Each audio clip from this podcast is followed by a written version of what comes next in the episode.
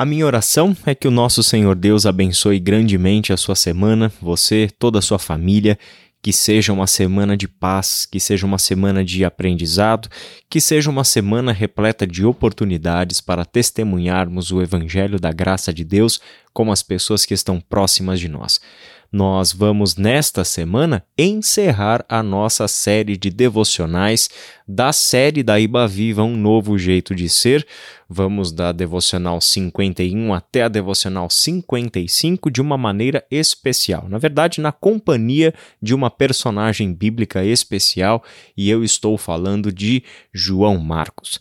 João Marcos foi o alvo da pregação de ontem do André aqui na Iba Viva, e nesta pregação ele mostrou a importância na vida de João Marcos que teve as pessoas que estiveram andando com Jesus, que tiveram as suas experiências de fé, as suas experiências com Deus mediadas na pessoa de Jesus, o Cristo, e quanto isso foi impactante na sua vida, na formação da sua identidade, na sua visão de mundo e na maneira como ele foi é, contar para nós o Evangelho de Jesus Cristo. Tudo isso pode ser percebido não porque João Marcos nos escreveu uma autobiografia ou porque alguém escreveu uma biografia biografia de João Marcos. Tudo isso nós podemos perceber pelo próprio relato do Evangelho, que foi o primeiro evangelho a ser escrito, o Evangelho de Marcos, e que deu base para os demais evangelhos que seriam escritos posteriormente, tais como o Evangelho de Mateus e o Evangelho de Lucas, que usaram como fundamento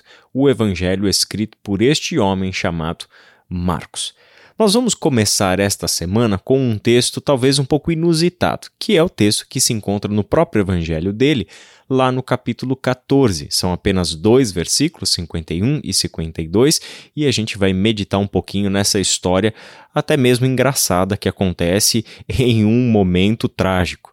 O texto diz assim: Um jovem que o seguia vestia apenas um lençol de linho. Quando a multidão tentou agarrá-lo, ele deixou para trás o lençol e escapou nu. Esse texto, como a gente já mencionou, até inusitado, um pouco engraçado, se você imaginar essa cena de um jovem que uh, quase foi agarrado por um soldado e este jovem saiu correndo, se desvencilhando da sua roupa e saiu correndo pelado por aí, é uma cena bastante inusitada, se tratando do Evangelho, se tratando de um texto, de um livro que está nos contando a história de Jesus como o Cristo enviado da parte de Deus. É claro que não tem documento mais sério em toda a história da humanidade do que os quatro evangelhos que foram escritos, porque eles testemunham sobre Jesus, o Filho de Deus, o Messias, o Cristo, que veio até nós para nos salvar e formar a nova comunidade, a nova família de Deus. Mas no meio de toda essa seriedade dessas palavras eternas e espirituais que estão sendo contadas para nós, às vezes nós encontramos uma cena assim.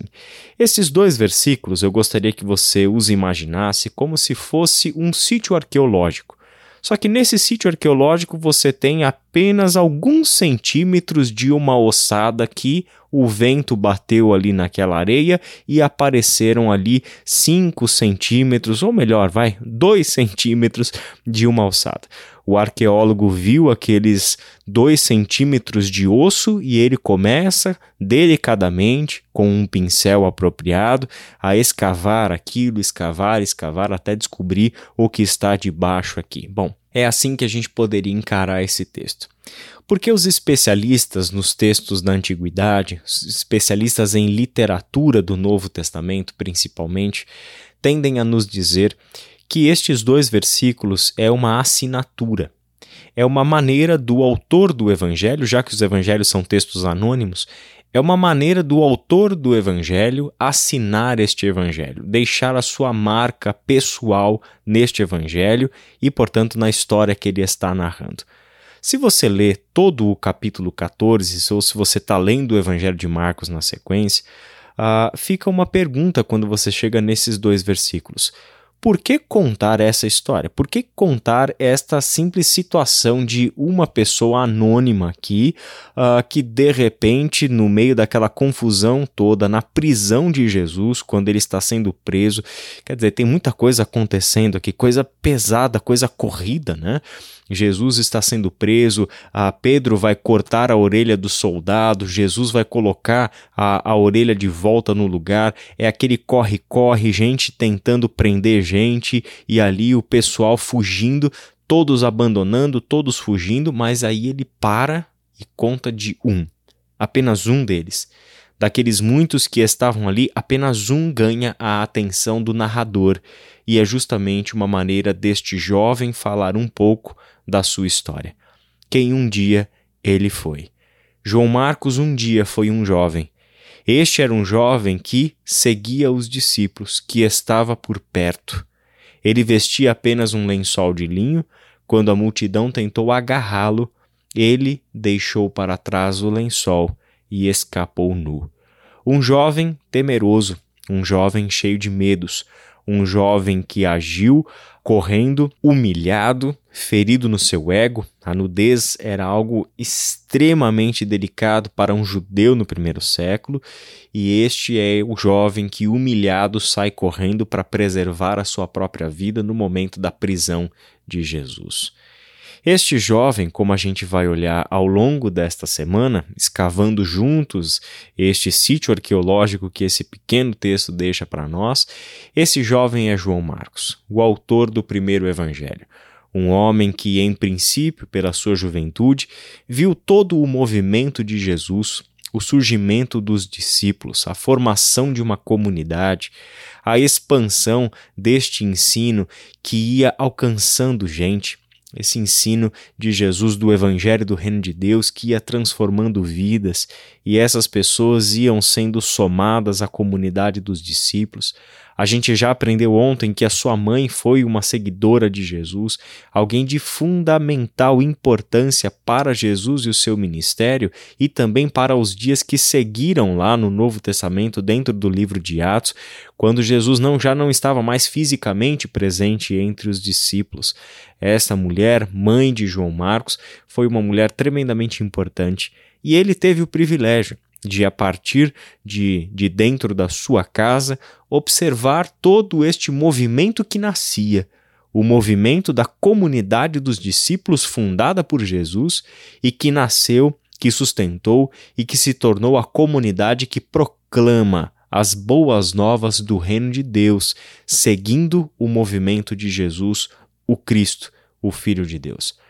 Aqui a gente pode perceber que, das suas memórias, as maneiras que ele tinha para se incluir nessa narrativa e assinar essa narrativa, ele escolhe uma maneira humilhante. Já parou para pensar? Se ele o seguia, se ele via o que estava acontecendo, se ele estava por perto, embora nada nos evangelhos possam nos dizer que João Marcos foi um discípulo formalmente de Jesus, mas a gente sabe que ele estava por perto. E essa é uma conclusão lógica, já que a mãe dele era tão próxima da comunidade dos discípulos, né? ela é mesmo era uma discípula de Jesus. Aqui a gente tem um jovem que escolhe a dedo uma cena pessoalmente humilhante para assinar esse evangelho. Do meu ponto de vista, isso é tremendamente significativo e belo. João Marcos está mostrando para nós o seu coração temeroso ele está mostrando para nós quem um dia ele foi, quem um dia ele foi. O que um dia ele fez, porque este já não é mais o João Marcos que escreve ousadamente estas palavras de testemunho do Evangelho do Reino de Deus. Este João Marcos vai viver muitas histórias. Ele ainda vai viver uma história que logo logo a gente vai acompanhar nas nossas devocionais, onde os seus temores voltam a controlá-lo e ele toma decisões baseadas nos seus medos.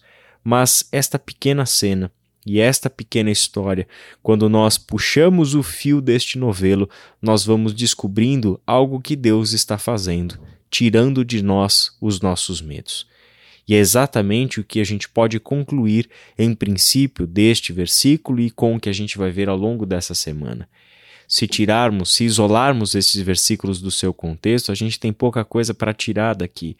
Mas quando colocamos este pequeno comentário do Evangelho de Marcos dentro do contexto de uma vida, nós vemos claramente o que é a parte essencial da jornada do discípulo de Jesus, que é conquistar os seus medos.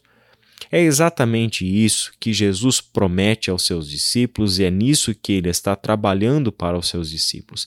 Fazer com que esses homens que fogem, homens que temem por suas vidas, homens que colocam as suas vidas como uma prioridade, essas pessoas andando com Jesus já não mais seriam assim. Seriam pessoas que colocariam as suas vidas à disposição do reino de Deus, mesmo que isso lhes custasse a própria vida. É exatamente disso que se trata o poder do Espírito derramado sobre a comunidade dos discípulos, que os encheria de poder para que fossem testemunhas de Jesus Cristo.